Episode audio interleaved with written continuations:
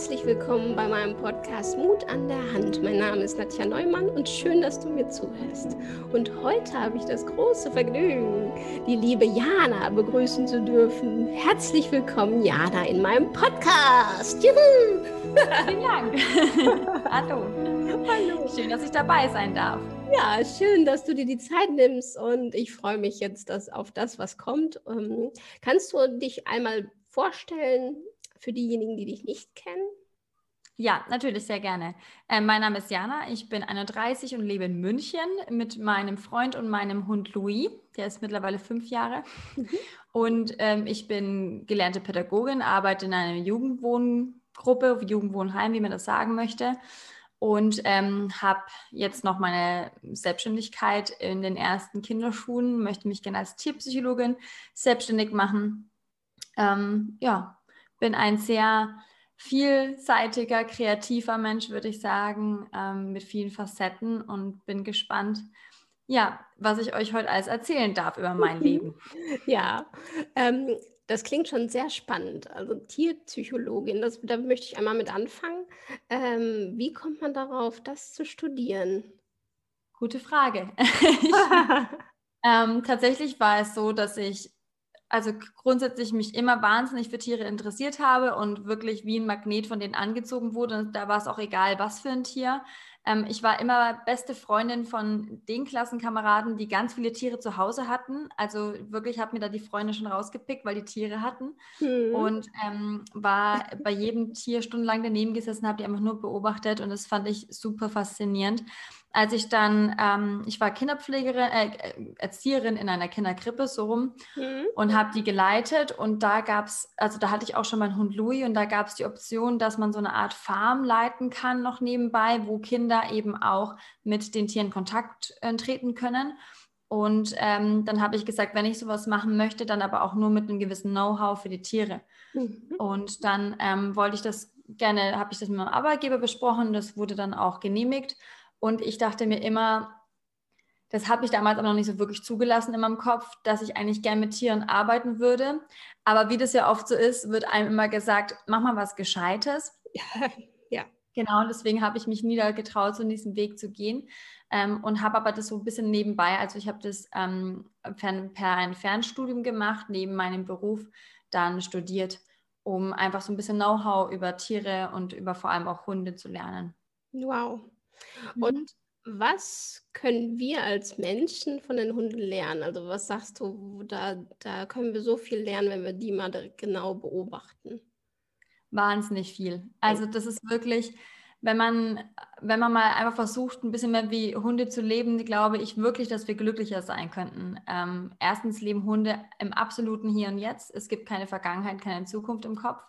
Ich glaube, wenn wir allein das schaffen würden, uns so ein bisschen mit in den Tag zu nehmen, einfach mal nur den Tag zu genießen und nicht drüber nachzudenken, was gestern ist, war und oder morgen ist, mhm. ähm, könnten wir alle viel besser einschlafen. Ich glaube, dass das wirklich super wichtig ist. Da gibt es keine Gedanken über finanzielle Geschichten, ähm, über was ist, wenn, was ist, wenn ich krank werde, was ist, wenn ich sterbe. Das sowas gibt es einfach nicht.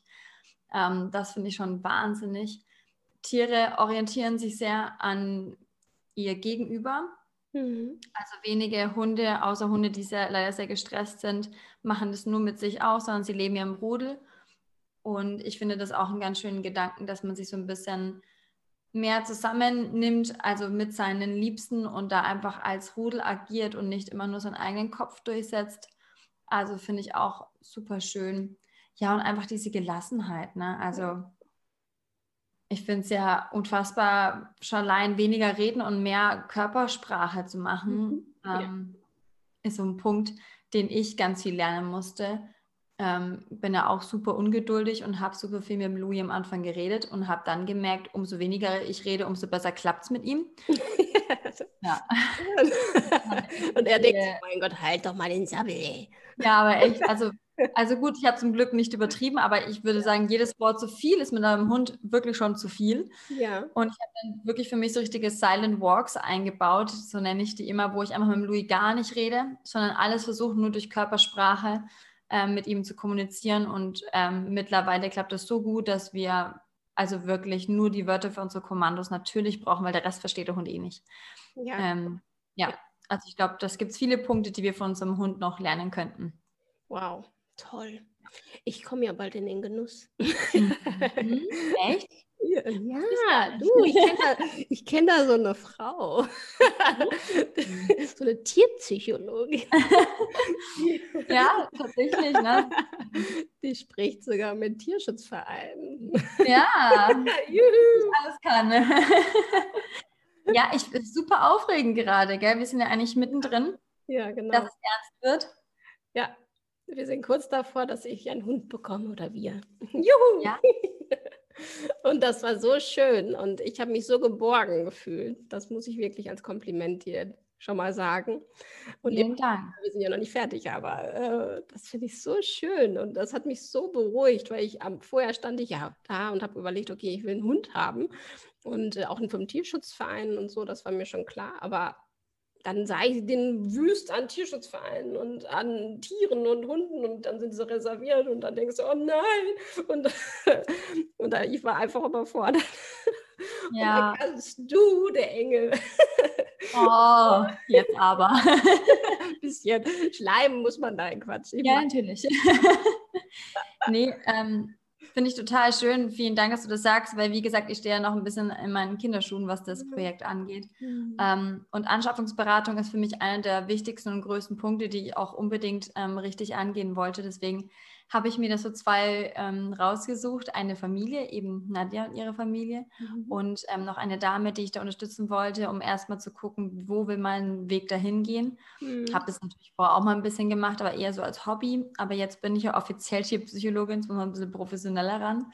Ja. Ähm, ich finde es so schön, diesen Weg zu sehen. Also ähm, zu, zu überlegen, passt überhaupt ein Hund? Ich hatte ja auch schon eine Familie betreut, wo wir geklärt haben, da passt kein Hund. Also ähm, das finde ich aber total schön, auch dass die das so annehmen konnten. Ich hatte auch ein bisschen gedacht, oh nein, wenn die jetzt das total ähm, so eine negative Nachricht von mir hören, dann könnten die ja super sauer auf mich sein oder keine Ahnung was oder mich nicht ernst nehmen wollen. Aber die haben das super gut akzeptiert. Da war einfach der Fall, dass die, ähm, dass der Hund da wirklich acht Stunden am Tag alleine wäre. Und dann habe ich gesagt, tut mir leid, aber ähm, ich kann euch keinen, also keinen guten Gewissens einen Hund ähm, zusichern. Das könnte ich nicht verantworten, das möchte ich auch nicht verantworten.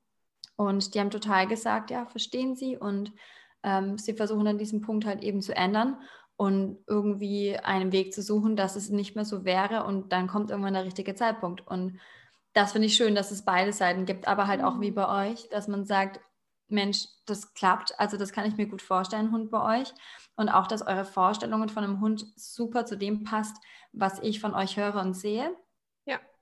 Und deswegen war das dann auch relativ einfach. Dann setze ich mich natürlich an 1000 Tierschutzorganisationen. Ich, da bin ich auch sehr speziell. Also natürlich wende ich mich nur an Tierschutzorganisationen, wo ich auch das Gefühl habe, ähm, das läuft gut. Mhm. Die haben wenn schon ein Siegel oder ich habe ähm, schon Erfahrungsberichte von denen gehört. Ich habe mit denen persönlich gesprochen oder habe die sogar mal persönlich besucht oder irgendwas. Ich muss da irgendwie einen Punkt für haben, wo ich sage, den vertraue ich. Das ist gut. Und ja, dann haben wir ja ein paar rausgesucht, ne? Ja. Die habe ich euch zugeschickt und tatsächlich war es so, dass die Nadja immer direkt, oh, der ist süß, oh, der ist süß, oh, der ist süß. ja, genau. Wie schon gesagt, schickt mal lieber noch an Guido und dann eine Tochter und dass man das. genau. also das ist auch so. Ich, meine Herz schlägt für alle. ja, total. Verstehe ich ja auch, sind ja auch alle zuckersüß und deswegen ist es ja oft schwierig. Und deswegen finde ich es auch super gut, wenn man da jemanden an der Seite hat, der sagt, pass auf, die schicke ich euch erst gar nicht, die ist bestimmt zuckersüß oder der. Aber letzten Endes weiß ich, dass der Charakter nicht zu euch, äh, eurem Lebensstil passt. Und da gab es auch Hunde, die waren super jung und super aufgedreht und super quirlig. Das hätte aber einfach halt nicht zu eurem Lebensstil gepasst. Deswegen habe ich euch jetzt gar nicht geschickt und euch dann gar nicht so die Auswahl noch schwerer zu machen. Und dafür bin ich ja letzten Endes da. Also einfach mal so prüfen, ist überhaupt ein Hund das Richtige? Könnt ihr ähm, das so bewerkstelligen? Ist das auch realistisch, so wie ihr euch das vorstellt? Ja. Ähm, welcher Hund passt? Und dann aber auch passende euch zu schicken und dann halt einfach auch so ein bisschen diese Last zu nehmen, welcher Hund ist dann wirklich das Richtige und was ist, wenn es nicht passt. Und deswegen dauert es halt dann auch mal mehrere Wochen oft. Bei euch ging es ja relativ schnell. Mhm. Wir haben ja schon eine Favoritin. Ja. das ging echt recht schnell. Ne? Also da war ich schon beeindruckt. Also ich habe ja schon damit gerechnet, dass es ein bisschen dauert, aber das war dann mhm. schon schnell. Wenn das jetzt wirklich ja. alles so funktioniert, was ja gerade im Gefühl schon sehr danach aussieht. ja, also ich glaube, das ist, ähm, kommt immer drauf an. Also wenn man halt sagt, man, sucht den passenden Hund, das, ich kann keinen Zeitraum dafür nennen. Mhm. Also bei manchen kann es innerhalb von wenigen Tagen passieren, bei manchen dauert es halt mehrere Wochen. Also ich habe ja noch eine Dame betreut bei der hat es halt auch, ich glaube, fast drei Wochen gedauert. Mhm. Ähm, klar, also man kann einfach keinen Zeitraum dafür geben, weil das ist ein bisschen Schicksalsspiel halt auch. Ne? Wo sitzt der richtige Hund? Und dann muss es natürlich auch für die Familie passen. Und dann muss natürlich auch für den Tierschutzverein passen. Der muss da auch ein gutes Gefühl haben.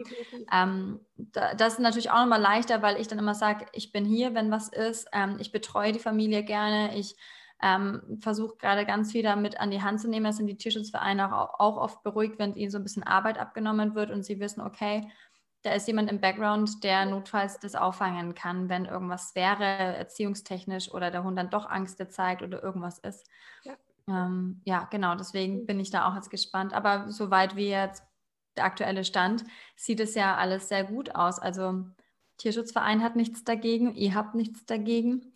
Jetzt muss man halt nur noch so ein paar Checks machen. Genau. Und dann äh, bin ich mal gespannt. Ja, wann sie dann endlich einzieht. ja. Das, das, also das wird wirklich, glaube ich, nochmal ein riesengroßes Abenteuer für euch. Und wir haben ja wirklich eine richtig süße Maus rausgesucht, die super liebevoll ist, die ruhig ist, mhm. Ähm, die vielleicht noch ein bisschen schüchtern ist, noch ein bisschen braucht, um aufzutauen. Aber ich glaube, dass das wirklich gut mit euch harmonieren könnte, weil ähm, ihr da sehr realistische Vorstellungen von dem habt, wie es mit dem Tierschutzhund ist. Ja. Dass es nicht von heute auf morgen ne, so zack funktioniert und wir drei ja alle Liebe pur sind und wir, also wir haben sehr viel Liebe, alle drei sogar und die Annika, die ist auch so achtsam. Also mhm. da bin ich auf jeden Fall ganz beruhigt, dass wir das hinkriegen und dass wir ihr die Zeit geben, solange sie sie braucht. Und dann kommt ja. sie schon von alleine, das glaube ich. Glaube ich, ja. Glaube ich auch, also ganz fest. Also deswegen bin ich mir auch sicher, dass es mit der Hündin gut klappt. Ja. Ich habe ja, also letzten Endes waren ja irgendwie drei Favoriten noch im Raum. Ich habe auch gesagt, ich kann mich gerne noch informieren, aber von mir, von meinem Bauchgefühl war auch ähm, diese eine Hündin, wo ich gesagt habe, das ist, glaube ich, das Richtige. Ja. ja spannend. Aufregend. Ja, ja, voll, voll, voll. Also ich bin, das werde ich auf jeden Fall nochmal nach in die Welt tragen. Wie und Fotos wird man auch irgendwann sehen, dann wer wirklich eingezogen ist dann hier die. Ja, ja. Wir können dann wirklich auch gerne nochmal ähm, sprechen, wenn der Hund da ist und gucken, ja, was auf jeden Fall nochmal und ähm, wie ist es mit dem Hund ähm, gelaufen und wie ist die angekommen? Bin ich auch total gespannt, euch dann auch auf dem Weg begleiten zu dürfen. Ja. Toll. Ähm, und was äh, mir auf jeden Fall gerade schon eingefallen ist, die Frage, ähm, was heißt, machst du noch bei Sozial? Irgendwie was ja, ich bin, genau, ich bin Pädagogin, ich arbeite in einer Jugendwohngruppe. Ja, das klingt ja auch spannend. Mhm. Ähm, wie kamst du dazu, also soziale Dinge zu tun? Weil ich finde, Menschen, die solche Berufe tätigen, haben ja meistens irgendwie den Drang zu helfen oder haben selber Schicksalsschläge erlebt wo sie meinen, okay, ich möchte das, das, was ich gelernt habe, anderen mitgeben. Wie ist das bei dir? Ähm, ich glaube, es ist immer eine Mischung aus allem. Ich mhm. glaube, es ist mhm. erstens Charakter. Ähm, ich war seit Kind an ein super sozialer Mensch. Ich war extrem empathisch und mitfühlend mit allen um mich herum. Es war manchmal für meine Eltern ein bisschen anstrengend, glaube ich. Ähm, ich hatte innerhalb von wenigen Sekunden in jedem Urlaub 20 Freunde. Ähm, ich war immer sehr offen, kommunikativ und hilfsbedürftig und habe immer jeden, also wenn es da auch so ähm, Mädels gab, die dann ein bisschen am Beckenrand saßen, habe ich immer so, komm mit. Und also ich war schon immer, glaube ich, vom Charakter her jemand, der sehr aufmerksam ist und sehr empathisch ist. Und das, glaube ich, war schon so mir ein bisschen in die Wiege gelegt worden. Ähm, ich habe dann tatsächlich mich nicht wirklich entscheiden können, also ich muss, glaube ich, von vornherein sagen, ich bin so eine Art Tausendsasser, also ich kann nicht mich auf eine Sache konzentrieren. Mhm.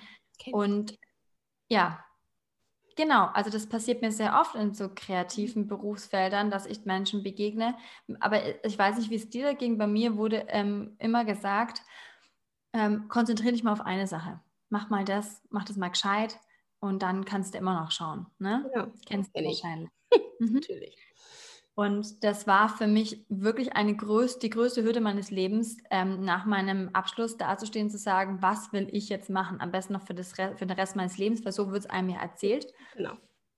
Und ich war so überfordert und habe dann tatsächlich einfach mal drei Bewerbungen an drei komplett verschiedene Berufsfelder rausgeschickt. Geil. Einfach mal, ich weiß, ich glaube, ich war einfach überfordert. Ich habe mich als Kfz-Mechatronikerin als ähm, Friseurin, weil ich wollte unbedingt Visagistin werden mhm. und, ähm, und Kinderpflegerin beworben, weil ich da auch ein Praktikum hatte und es eigentlich auch ganz cool fand. Aber ich konnte mich nicht festlegen, was ich bis heute nicht kann. Mhm. Und dann wurde ich relativ schnell bei der Kinderpflegeschule angemeldet und dann habe ich gedacht, okay, mache ich das halt. Ne? Ja. So. Mhm. Warum, warum nicht? Warum nicht, genau. Genau. Habe dann bei der Kinderpflege ähm, relativ schnell gemerkt, dass das für mich echt nicht cool war. Also ich hatte viele ähm, erste Stellen, wo ich nicht gut behandelt wurde und wo ich einfach schlechte Erfahrungen gemacht habe. Ähm, ist leider im sozialen Bereich oft so. Ähm, und dann bin ich, ähm, dann bin ich nochmal komplett anderen Weg gegangen, habe zwei Jahre lang hauptberuflich gemodelt und Promotions gemacht. Dachte uh, mir, wow. warum nicht? Einfach mal, da merkt man aber schon, ne, dass ich mich mhm. nicht festlegen wollte und auch nicht so eine, in so eine Ecke drängen wollte. Ich wollte immer ja, das machen, worauf ich Lust habe und wo es mir gut geht. Aber ich wollte natürlich auch diesem Gesellschaftsdruck irgendwie ähm, gefallen, zu sagen, ich habe jetzt eine Ausbildung und ich muss jetzt diesen Beruf auch machen, indem ich eine Ausbildung habe. Mhm. Ähm, und dann ging das eigentlich relativ so weiter. Ähm, bin ja dann nach München gezogen, um die Erzieherausbildung noch zu machen, Erzieherin-Ausbildung zu machen drei Jahre lang und habe da mich dann mehr auf Jugendliche konzentriert. Ich habe gemerkt, dass es mit den Kleinkindern dann für mich so ein bisschen abgeschlossen war. Ich hatte Krippe und im Kindergarten gearbeitet, viele Jahre. Wollte dann als Erzieherin, also war ich schon Anfang 20, ähm, mich ein bisschen auf die Jugendarbeit konzentrieren. Fand das auch super spannend, habe auch sehr viel in Mädchenwohnheimen gearbeitet, in Clearingstellen, wo es noch ein bisschen krasser zugeht.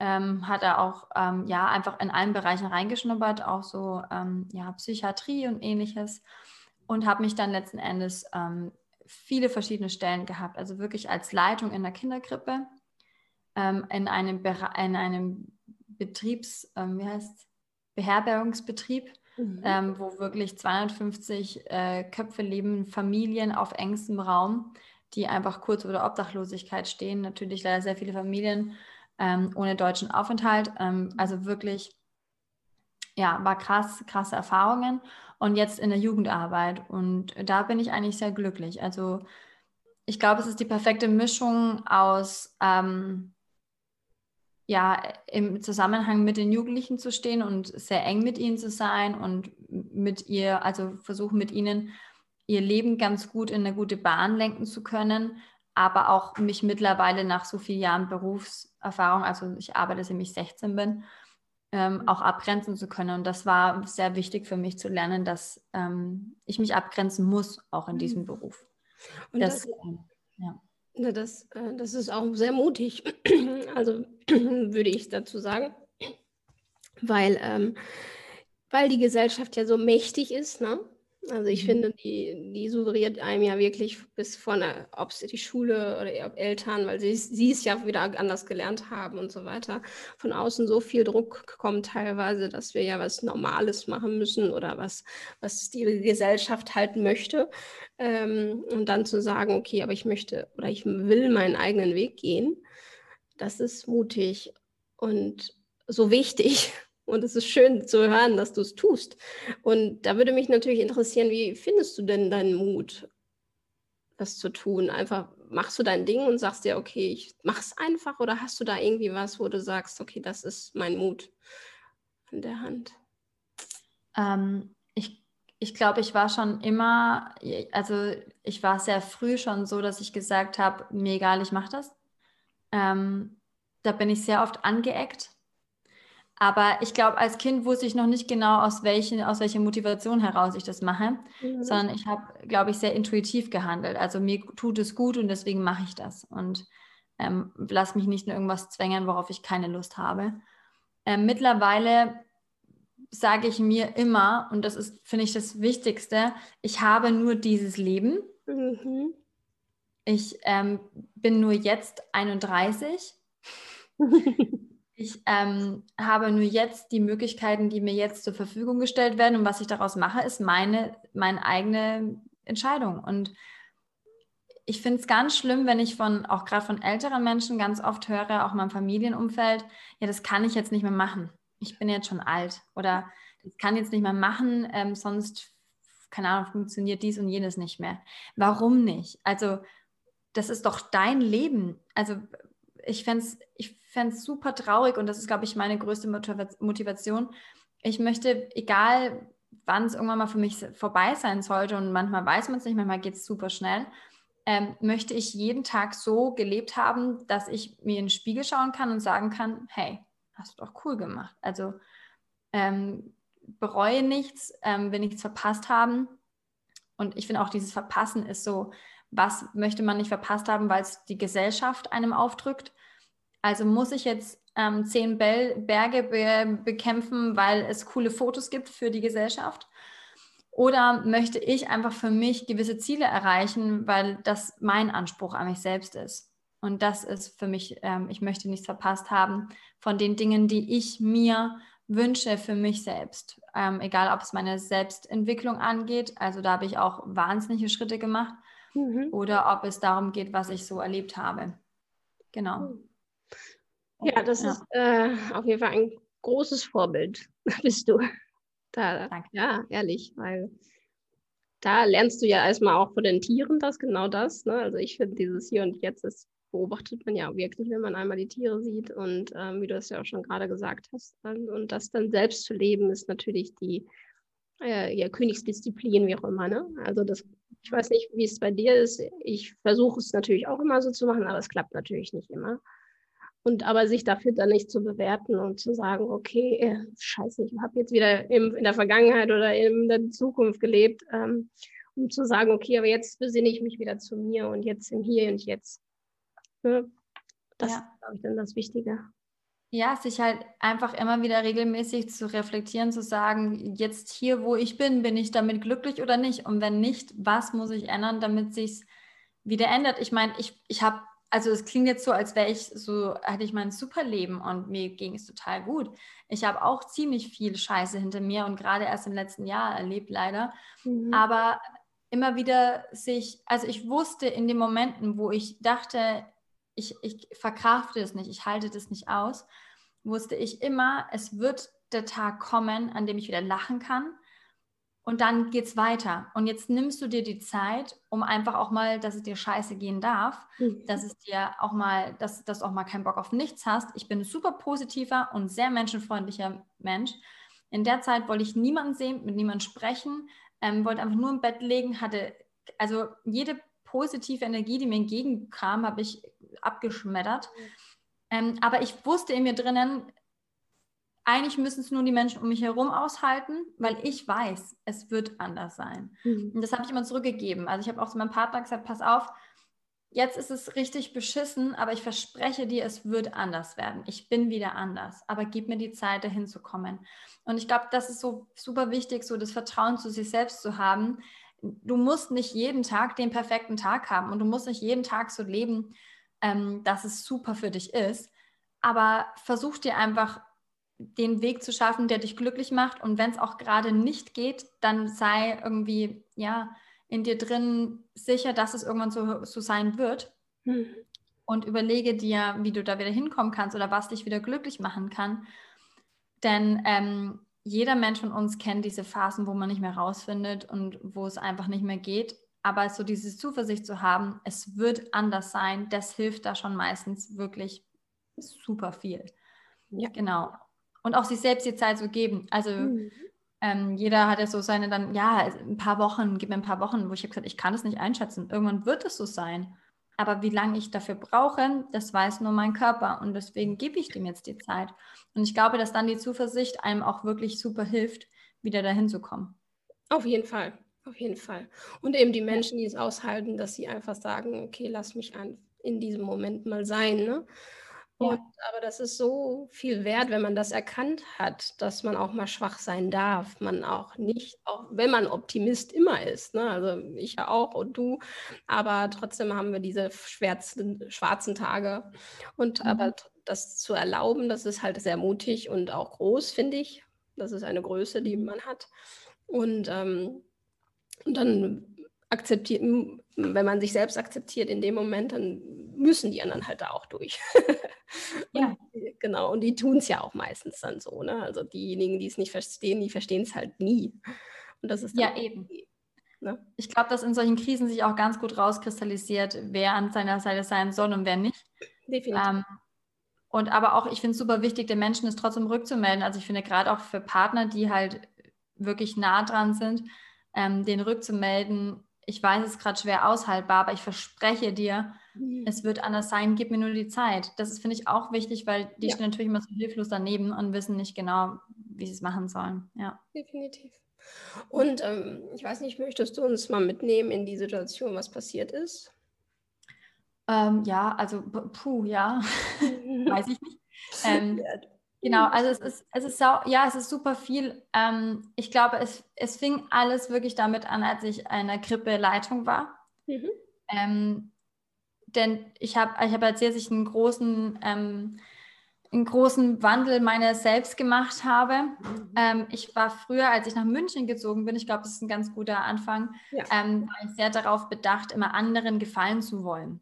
Mhm was ja wir leider Menschen sehr oft haben, weil Gesellschaftsdruck ist ja der Wahnsinn. Ähm, deswegen muss ich ja natürlich auch eine tolle Ausbildung haben und ich muss diesen einen tollen Beruf machen und ich ähm, möchte Anerkennung dafür haben, was ich tue. Und am besten alles ganz schnell und ganz super. Und am besten soll es mir auch 24-7 gut gehen, weil ähm, das strahlt ja auch mal was ganz Tolles aus und eine tolle Freundin sein, eine tolle Partnerin sein. Und ich bin ganz schnell auf den Boden der Tatsachen zurückgeholt worden. Ähm, das war eigentlich noch mh, mm, mitten in meiner Ausbildung, habe ich ähm, so eine Art Herzattacke bekommen. Also ich hatte über 180 hm. Puls. Ähm, und, ähm, nee, Entschuldigung, mehr, mehr als über 200 Puls. Boah. Und wurde dann ins Krankenhaus gebracht und die haben ähm, dann meinen Puls wieder gesenkt, wieder hochgeholt und irgendwie hat er sich nicht eingependelt. Dann ähm, habe hab ich jahrelang Beta-Blocker genommen, weil ich Angst hatte davor, dass es wie so ist. Also ich konnte tatsächlich dann nicht mehr laufen. Ich war wie so gelähmt. Mein, mein ganzes Blut war irgendwie im Herz gefangen. Und es war eine ganz schlimme Situation für mich, jemand, der wie so ein Wusel immer von A nach B rennt, plötzlich so aus dem Leben rausgenommen zu werden. Einfach mal richtig, mich richtig hingelegt. Keiner war zu Hause. Ich war nur für mich. Ich hatte dann da zu der Zeit nur meinen Partner. Ich bin ja frisch nach München gezogen und kannte niemanden mhm. ähm, so richtig. Und dann allein im Krankenhaus zu liegen, weil der konnte natürlich erst abends kommen und das war irgendwie krass für mich. Und ähm, ja, dann war ich so ein bisschen eingeschüchtert vom Leben, war mhm. sehr ängstlich, wollte nicht mehr wirklich rausgehen, ähm, auf Partys nicht mehr gehen. Ich war Anfang 20, also es war echt schade. Ähm, und dann habe ich mich, also dann hat sich mein Partner von mir getrennt, was für meine Entwicklung wahnsinnig wichtig ist, weil ich von ihm super abhängig war emotional. Mhm. Und da habe ich dann gemerkt, dass ich mich angefangen habe zu lösen von allem. Und das war auch schlimm. Da habe ich so echt so ein bisschen, ja, keine Ahnung, so eine Art Nervenzusammenbruch bekommen, mhm. weil ich gemerkt habe, ich, ich nabel mich jetzt das erste Mal richtig ab von Gefallen seiner Eltern, vom Gefallen pa des Partners, von allem. Ich hatte dann ein Single-Leben drei Jahre lang und habe in dieser Zeit einfach ähm, wirklich viel für mich selbst getan. Ich war auch bei einer Therapeuten und ähm, regelmäßig und sehr oft und habe mich sehr viel reflektiert. Es war nicht immer leicht, es war auch sehr oft sehr schlimm und habe dann aber endlich zu dem wirklichen Ich gefunden, sage ich immer. Also das, was immer mir geschlummert hat, aber nicht raus konnte, weil ich ja gefallen wollte.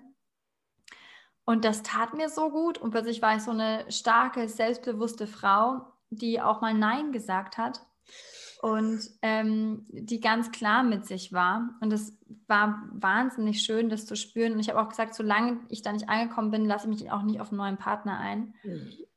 Und der kam dann ziemlich am Ende meines Lebensweges tatsächlich über meinen Weg und da war ich noch so, oh Gott, oh Gott, lieber nicht, lieber nicht. Mhm. Ja. Weil auf einen Partner einlassen hieß ja für mich damals auch, hoffentlich ändert das nichts an meinem Charakter. Ja. Habe mich da lange gegen gewehrt, aber dann, er war zum Glück recht hartnäckig.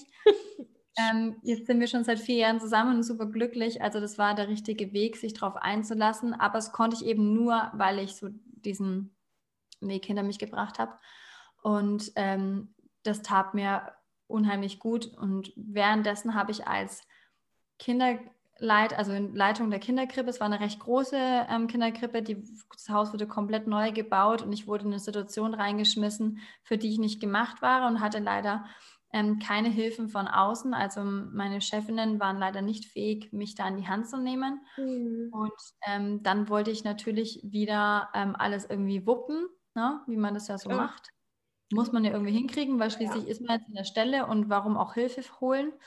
Und ähm, war dann wirklich von morgens um neun bis abends um zehn in der Krippe gesessen, habe nichts anderes mehr gemacht. Und mein Partner hat dann schon gefragt, sag mal, magst du mal wieder nach Hause kommen?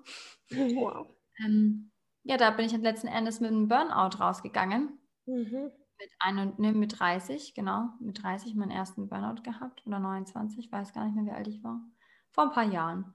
Mhm. Ja, und dann habe ich meinen Job gewechselt, bin dann in die Jugendarbeit und da kam es dann nochmal so ein bisschen hoch durch einen Jugendlichen, der mich da so ein bisschen getriggert hat. Da musste ich dann auch gucken, dass ich wirklich wieder was für mich tue.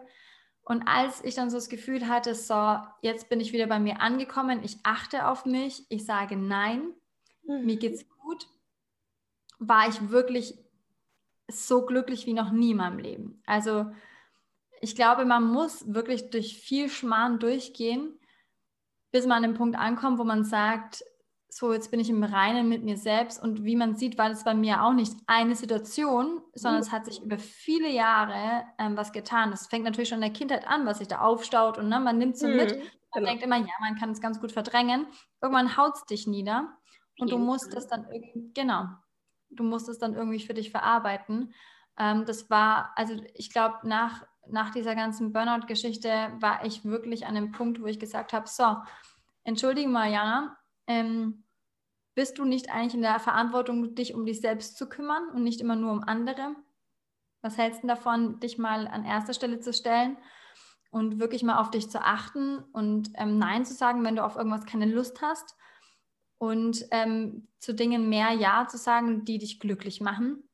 Deswegen sage ich, ich, es klang am Anfang so toll, was ich da erzählt habe, aber der Weg dahin war fürchterlich. Ja. Und ähm, dann waren wir im September letzten Jahres einen Monat meinen Lebenstraum erfüllen. Ich wollte unbedingt einmal in meinem Leben mit einem Camper einen Monat lang verreisen. Uh. Und ähm, wollte unbedingt nach Portugal, ging ja auf der, aufgrund der aktuellen Situation nicht. Mhm. Ja, dann haben wir uns für Schweden entschieden und Schweden hat mir sehr viel gegeben kaum Menschen, gar keine Menschen. Ich weiß nicht, wie viele Menschen wir überhaupt gesehen haben. Nur Natur, nur Wald, nur wir. Ähm, ich musste nicht drauf gucken, wo mein Hund ist, was er macht, zu welcher Zeit, sondern der ist da einfach nur rumgeschwanzt und mir was wurscht. Also der hat da machen dürfen, was er wollte. Ähm, wir beide, also mein Freund und ich, haben wirklich auch das gemacht, worauf wir Lust hatten, ob es gemeinsam war oder alleine. Es war nicht wichtig. Wir mussten es nicht besprechen, sondern jeder hat intuitiv gehandelt in dem Urlaub. Es hat auch gedauert, es war nicht vom ersten Tag an so, aber ja, es, es, haben wir geschafft. Ja, ich habe viel Yoga gemacht, super viel meditiert, was mir wahnsinnig viel geholfen hat, um einfach zur Ruhe zu finden. Und das war so, glaube ich, so ein bisschen, ja, so, also in die Zeit denke ich fast jeden Tag wirklich gerne zurück und wenn, gerade wenn stressig wird, überlege ich mir, wie war es in Schweden an dem dem Ort. Und mhm. dann werde ich richtig ruhig in mir drin. Das ist was, wie man so Erinnerungen für sich speichern kann ne? und dann so abrufen kann. Also so, die Erfahrung habe ich auch noch nicht gemacht. Ja, und als ich zurückkam von diesem wahnsinnig erholsamen, tollen Urlaub, ähm, habe ich plötzlich festgestellt, dass ich äh, schwanger war. Ui. Aus dem ähm, wir haben das nicht ja, kommen sehen, ähm, waren aber trotzdem sehr glücklich. Also war ein bisschen überrumpelt, haben ein bisschen gebraucht, um das zu verarbeiten, aber dann auch sehr schnell sehr glücklich. Ist jetzt nicht so, als hätten wir das nicht ähm, gewollt in unserem Leben und ähm, haben uns da super schnell drauf eingestellt. Und es war eine mega schöne Zeit, das auch der Familie zu erzählen und ja, sich da so ein bisschen einzunisten. Ähm, und so Namen zu überlegen. Und ich hatte einen Mutterpass und Ultraschallbilder. Und ähm, leider in der achten Woche haben sie dann Blutungen festgestellt und ähm, ich war auf dem Weg von meiner Schwester nach Hause. Es hieß schon, ich soll viel liegen, weil ich Blutungen hatte und man nicht wusste, ob mhm. das vielleicht von einem Bluterguss oder ähnliches kommt. Und auf dem Weg nach Hause habe ich dann im Auto Wehen bekommen, ähm, dass ich nicht wusste, ob ich stehen bleiben soll oder noch nach Hause fahren soll. Und es wurde immer schlimmer. Und zu Hause habe ich dann meinem Freund gesagt, wir müssen ins Krankenhaus. Und der konnte dann leider keinen Herzschlag mehr feststellen. Und mhm. ich glaube, das war der schlimmste Moment meines Lebens. Glaube ich dir. Das ähm, hätte ich nie gedacht, dass mich so, dass mich das so aus den Fugen hauen würde, weil ich ja schon immer denke, ich bin recht stark und auch emotionale Geschichten verkrafte ich ganz gut. Mhm. Aber also mein Freund musste leider unten warten aufgrund der Situation. Ja, oh Gott. Ich war ja alleine im Arztzimmer. Ich hatte zum Glück einen ganz, ganz tollen, sehr einfühlsamen Arzt. Mhm. Und die haben mich dann runtergeschickt und ich musste so aus dem Krankenhaus auf meinen Freund zulaufen, der vor dem Krankenhaus gewartet hat und er natürlich erwartungsvoll mich angeschaut hat.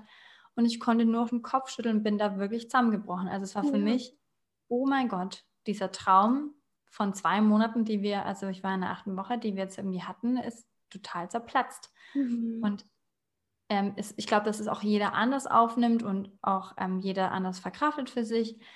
Ich hatte eine wahnsinnige emotionale Bindung schon zu dem Baby. Ähm, wie gesagt, wir haben ja schon überlegt, wo wir was hinstellen und Namen überlegt mhm. und haben uns super auf dieses Abenteuer gefreut.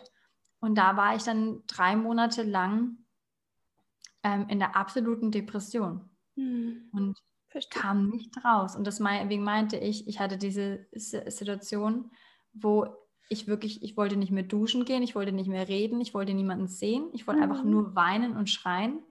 Ich habe mein Kind auch selbst sozusagen, also ähm, auf die Welt gebracht. Also äh, man, man kann ja wenn schon sich ausschaben mhm. lassen oder ähm, das selbst hinkriegen. Und mein Arzt meinte, mein Körper hat schon angefangen, das selbst zu machen, ob ich das auch zu Ende bringen will. Ich habe gesagt, ja, auf jeden Fall weil es natürlich auch gegen Bärmut und alles schützt. Aber dieser Weg, ähm, diese Wehen also zuzulassen und mit jeder Wehe sich zu verabschieden und zu wissen, eine Wehe heißt nicht, mein Baby kommt, sondern meine Wehe heißt, mein Baby stirbt, ja. ähm, das war äh, Wahnsinn. Also da bin ich mehr als über mich hinausgewachsen. Und ähm, ja, war, war krass. Und dann ist in kurzer Zeit, nachdem ich ähm, mein Baby verloren hatte, hat bei mir eine Lähmung angefangen in den Beinen und mhm. in den mhm. Armen. Also ich konnte nicht mehr laufen, ähm, konnte nichts mehr, nicht mehr rennen, konnte meinen Hund nicht mehr führen. Das war für mich so schlimm. Konnte meinem Hund nicht mehr spazieren gehen, dass das mein größtes Hobby ist. Mhm. Ähm, ähm, wenn ich mit ihm draußen war, hat er sich dann immer vor mich gestellt, um mich zu schützen. Und weil er selber gemerkt hat, mit der stimmt irgendwas nicht. War auch für meinen Hund eine wahnsinnig schwierige Zeit, weil ich ja wirklich nur im Bett lag und geweint habe und er das nicht von mir kannte. Also er hat sich da auch sehr verändert in der Zeit. Und ähm, ja, dann ist auch noch mein, Mo mein Motorschaden beim Auto passiert und ich war wirklich an dem Punkt, das war der erste Arbeitstag wieder nach fünf Wochen Krankheit, bin ich in die Arbeit und dann wurde mir von der Werkstatt erzählt, ich habe einen Motorschaden. Ja. Und ich habe so geheult und ich habe meinen Freund angerufen und habe gesagt, ich halte es jetzt nicht mehr aus, es ist genug, ich kann nicht mehr es passiert einfach jetzt zu viel. Und ich, zu dem Zeitpunkt wusste man auch nicht, was mit mir ist. Es standen so Sachen im Raum wie MS oder ein Tumor. Also die Leute, also die Ärzte haben damit Sachen um sich geschmissen, wo ich dachte, sag mal, es ist, solange nichts bewiesen ist, hört doch auf damit. Genau. Also, Diese Ängste ist so schön. Mhm. Ähm, ja, und dann war ich halt einfach da gestanden und habe gesagt, so, also ich kann jetzt nicht mehr. Es ist, also meine, mein, ich habe eine Grenze in mir und jetzt hört es auf. Ähm, und dann habe ich versucht, Weihnachten und Silvester so gut es geht noch rumzukriegen und ich habe mich so furcht, also wirklich so fürchterlich wie noch nie auf das nächste Jahr gefreut. Ich habe gesagt, dieses Scheißjahr darf jetzt mal wirklich gehen. Ich freue mich ja. auf 21 ja. und habe dann wirklich wie ein Buch das ins Regal gestellt, das Kapitel abgeschlossen und mir ein neues Buch rausgenommen.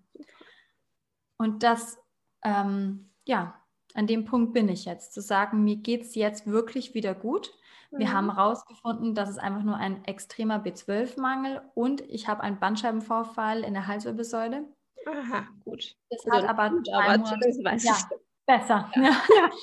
Ähm, es hat zwei Monate gedauert, das rauszufinden.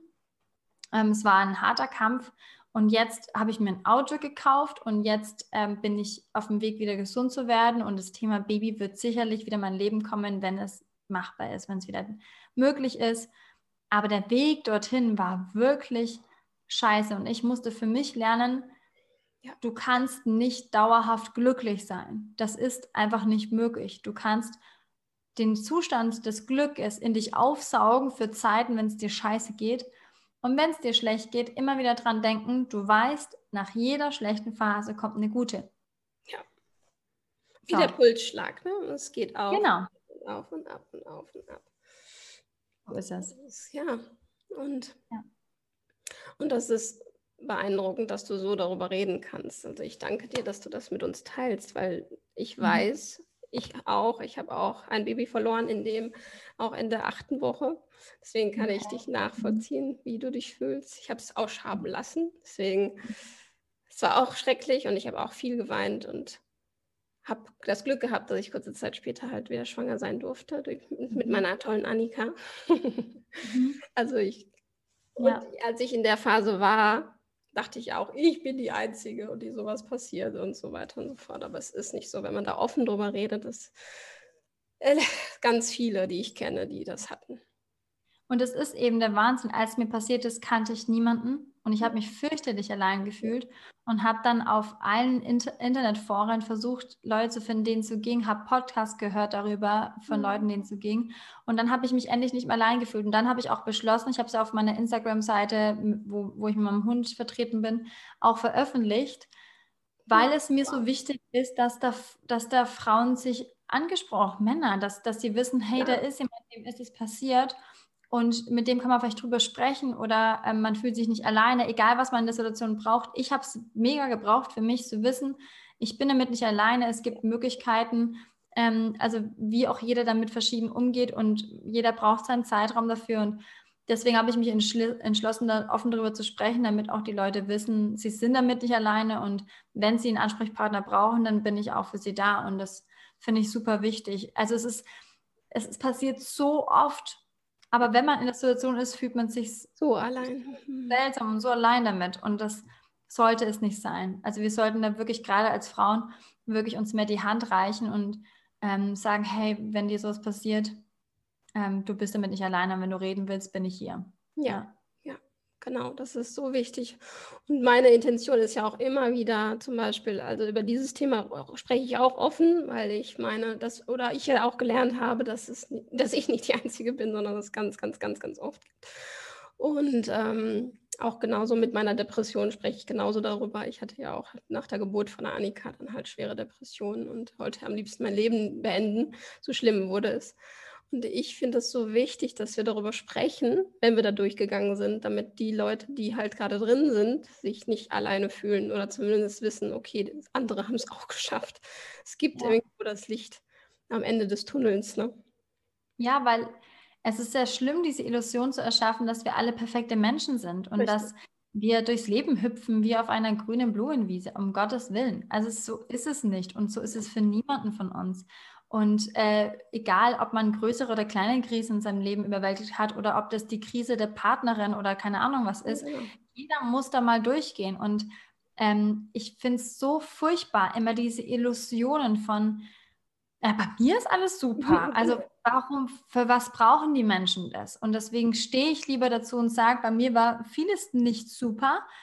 Aber ich habe, ich gehe, also wirklich, ich sage jetzt immer zu meinen Freundinnen, ich fühle mich gerade wie die größte Superheldin, weil ich habe geschafft, da rauszukommen. Ja. Und in dem Moment, wo ich dachte, ich schaffe es nicht mehr, ich, also ich halte es nicht aus.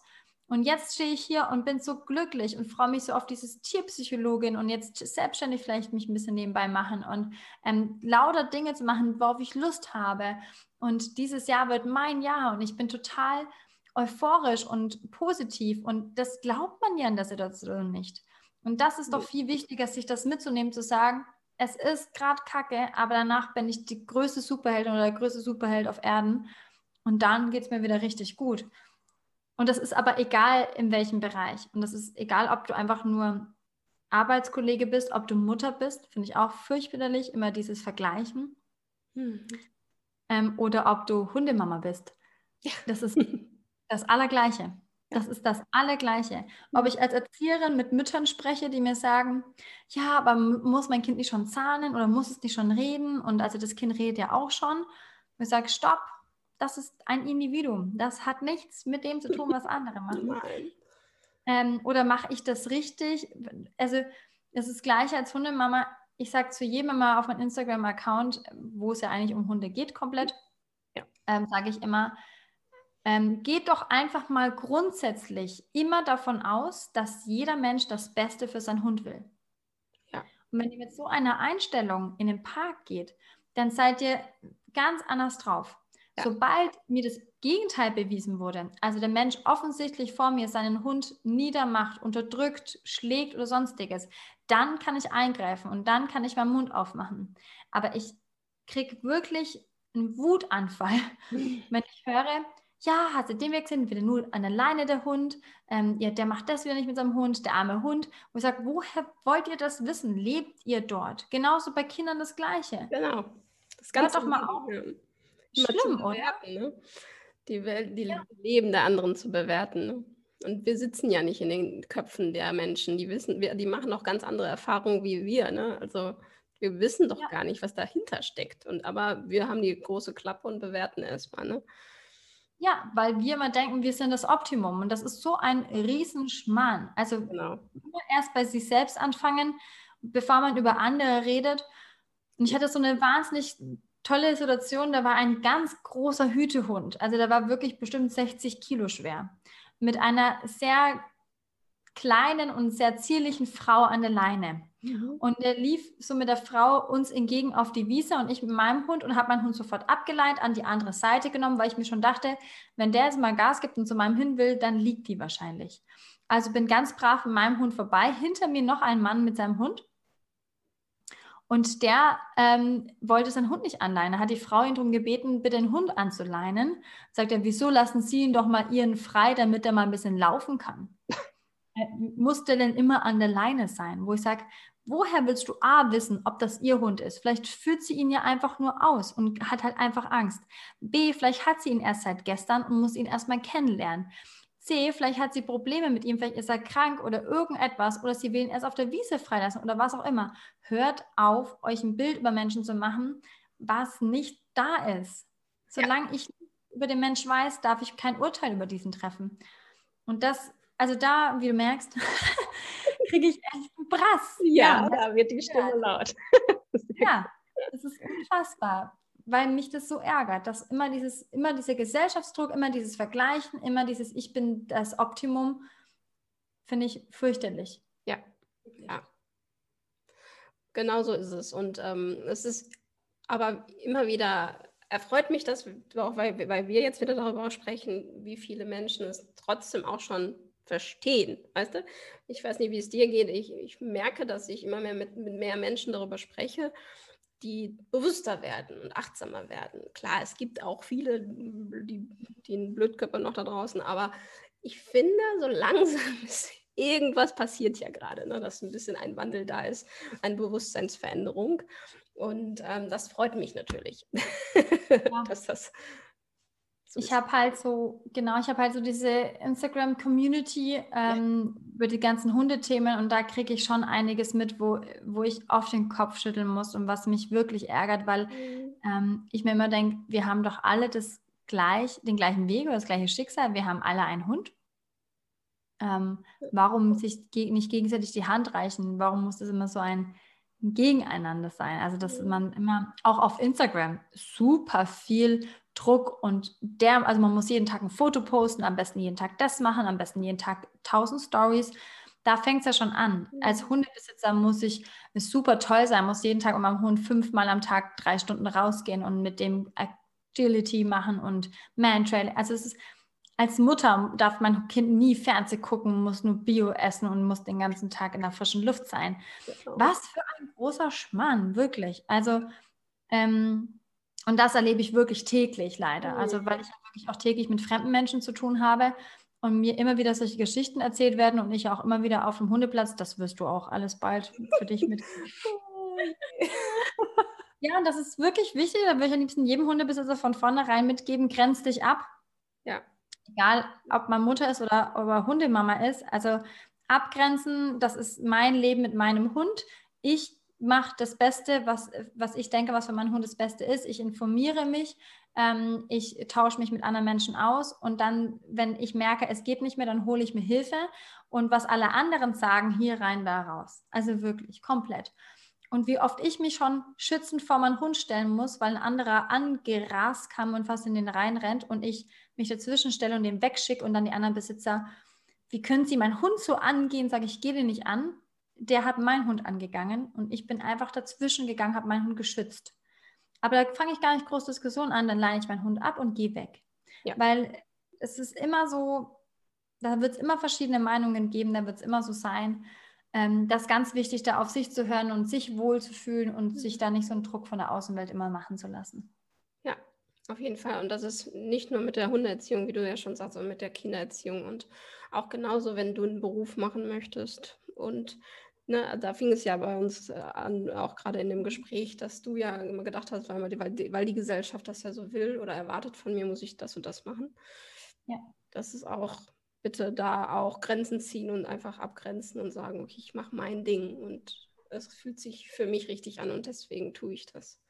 Ja, deswegen finde ich ja einfach so schön, wenn die Welt bunt ist, weil wir haben ja alle ein eigenes Leben und ähm, wir müssen ja nicht ein Einheitsbrei sein und jeder hat sein eigenes Leben, jeder bestimmt über sein eigenes Leben, jeder guckt, wie sein eigenes Leben ablaufen soll und ähm, das hat auch jeder nur für sich selbst in der Hand. Ja. Was man daraus macht, ist, sein, ist, ist die eigene Entscheidung. Und ob man dann jeden Tag mit pinken Klamotten rumrennen will, ob man nackt sein möchte, ob man, ähm, keine Ahnung, Stewardess oder keine Ahnung was werden will, das ist jedem selbst überlassen. Und da würde ich mir nie ein Urteil über, drüber erlauben, egal ob das was mit, keine Ahnung, Hunden zu tun Ich bin auch, ich bin Tierpsychologin und ich renne trotzdem nicht im Park rum und sage, ja, also was sie da machen, das Weiß ist voll nicht wichtig. Ich, ich bin, das Schlimmere ist ja auch, ich bin Erzieherin und ja. die Psychologin. Und ich habe manchmal das Gefühl, wenn ich zu Leuten komme, die das natürlich wissen über mich, dann sind die immer so, was die Bewertung? Behalte ich mich jetzt? Ja. Aber ich sage grundsätzlich immer, ich sage dann nichts. Und alles, was ihr macht, ich gehe immer davon aus, dass ihr das Beste für euer Kind und für euer Hund wollt. Ja. Und sobald ihr eine Meinung von mir wissen wollt, dann kann ich euch die gerne rückmelden. Aber ich sag, würde nie irgendetwas sagen, weil ich immer, wie gesagt, meine Einstellung habe, dass jeder das Beste für sein Kind, für, sein, für seinen Hund oder für wen auch immer will. Und da habe ich mich nicht einzumischen. Jeder hat seine eigene Erziehung, jeder hat seinen eigenen Weg, auch mit seinem Hund. Ähm, außerdem gibt es beim Hund auch keine festen Grundlagen. Also der eine findet es super nervig, wenn der Hund auf dem Tisch sabbert. Der andere findet es super. Wenn es dich nicht stört, warum soll ich dann was dran ändern? Genau. Richtig. Gut. Also solange der, natürlich, solange der Hund nicht drunter leiden muss oder andere darunter leiden müssen unter dem Hund, ist alles gut. Ja, ja, ganz genau. Wow. Was mich interessieren würde noch, ja, wirklich, du, äh, so einen schönen Austausch haben wir. Das gefällt mir. Danke. Ähm, und auch äh, eben deine Offenheit und dein Mut, ach, beeindruckend. Was mich auch interessieren würde, hast du denn in dieser ganzen Zeit jetzt einen Leitspruch für dich entwickelt oder ein Mantra, wo du sagst, okay, der begleitet mich und macht mir Mut oder der stärkt mich? Ich habe schon sehr lange, also in der Zeit, wo ich mir Louis geholt habe, vor fünf Jahren, bin ich mit dem Zug nach ähm, Frankfurt, also der hat äh, irgendwo, Buxtehude kommt daher, mhm. ähm, bin ich da mal rumgetickert mit dem Nachtbus und mit dem Zug und habe mir da mal Filme angeschaut. Und da gibt es den Film Zoo, glaube ich, heißt der. Ähm, und da sagt der Vater zu seinen Kindern und zu seinem Sohn, ich weiß nicht mehr genau, du brauchst nur drei Sekunden Mut im Leben. Und das hat sich so mein Hirn gebrannt, denn eigentlich ist es nicht den Mut aufzuwinden für etwas Großes jeden Tag, sondern die drei Sekunden, um diesen Schritt zu wagen. Egal, ob es ich glaube, in dem Film ging es darum, dass er sich nicht getraut hat, ein Mädchen anzusprechen oder so. Und dann sagt der Vater einfach nur drei Sekunden und dann läuft es ja auch schon. Genau. Und egal, ob ich mich dazu entschließe, ich möchte jetzt noch etwas studieren und habe mich nie getraut, du musst nur diese drei Sekunden aufwenden, um dich dazu zu entschließen oder es wirklich abzulehnen. Oder kaufe ich mir jetzt einen Hund oder nicht? Drei Sekunden ja oder nein. Also gut, bei dem Punkt muss ich ein bisschen vorsichtig sein gerade. der Hundeboom ähm, ja. Natürlich vor Anschaffungsberatung und so. ähm, ja. Egal, was es ist. Und deswegen, mein Leitsatz ist wirklich nur drei Sekunden Mut. Und das denke ich mir jedes Mal, wenn ich nicht mutig bin. Drei Sekunden, um eine Entscheidung zu treffen. und dann auch dabei zu stehen und dafür ähm, gerade zu stehen und das auch dann anzunehmen. Und das ähm, hilft mir sehr oft zu wissen, Mut, also der Schritt zum Mut ist nicht endlos. Ich muss jetzt ganz lange viel Mut haben, weil das ist ja fürchterlich, das Gefühl, ne? so, genau. puh, so viel Mut habe ich gar nicht.